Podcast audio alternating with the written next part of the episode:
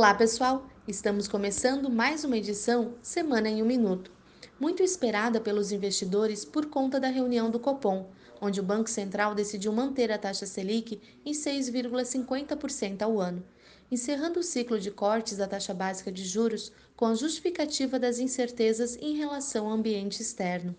O Banco Central indicou ainda que no médio prazo pode ser necessário elevar a Selic para normalizar a política monetária. Apesar dessa manutenção, o dólar praticamente ignorou a decisão do Copom e continuou a subir, ultrapassando a casa dos R$ 3,70. Enquanto isso, a bolsa desacelerou fortemente na quinta-feira, recuando 3,37%, levando o índice abaixo dos 83 mil pontos. Nesta semana também foi divulgada a equipe econômica do ex-governador de São Paulo, Geraldo Alckmin, então pré-candidato à presidência da República, que será composta pelos economistas Edmar Bachá e Pércio Arida, dois dos criadores do Plano Real, entre outros nomes.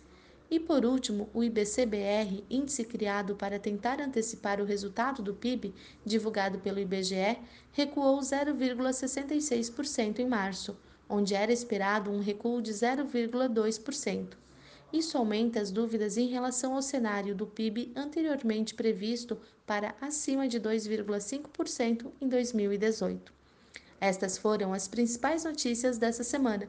Espero que tenham gostado, um bom final de semana e até a próxima sexta-feira.